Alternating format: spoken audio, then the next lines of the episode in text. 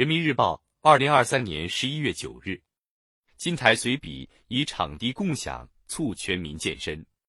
窦汉阳，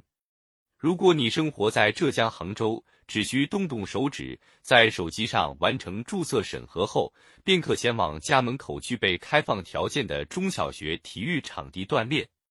如此便捷的健身体验，得益于杭州对校园体育场地设施向社会开放的持续探索。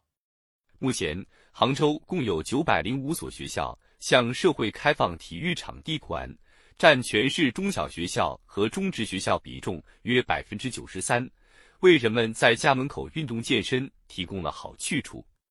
近年来，我国不断加强全民健身场地设施建设，但全民健身的热和健身场地的缺之间的矛盾依然存在。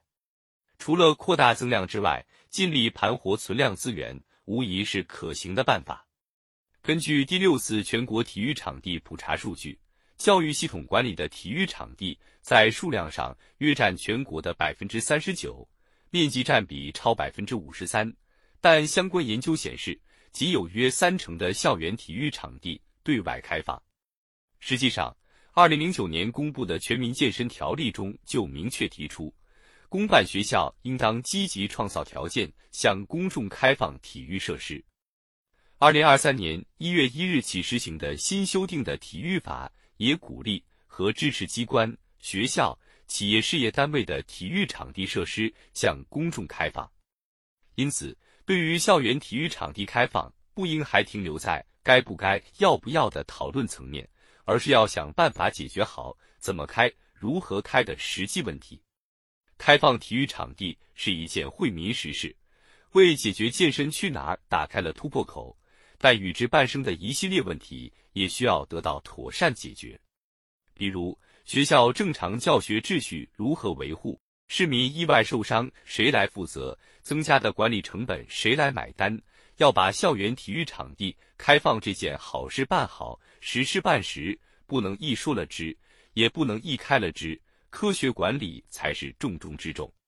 从杭州的经验探索来看。上述顾虑均有不错的解法，比如根据学校是否寄宿、有无晚自修等现实情况，将其分类，制定不同的开放政策，避免一刀切。通过三元管理模式，由安全员负责维护进出校园秩序，管理员负责场地巡查、文明劝导等，社会体育指导员为健身群众提供科学指导，以此实现合理分工。共同保障入教安全与秩序。部分学校探索由第三方运营团队提供专业化管理，激发社会力量参与，在提高场地使用效率的同时，降低管护成本，真正实现了社会力量办体育，专业的人干专业的事。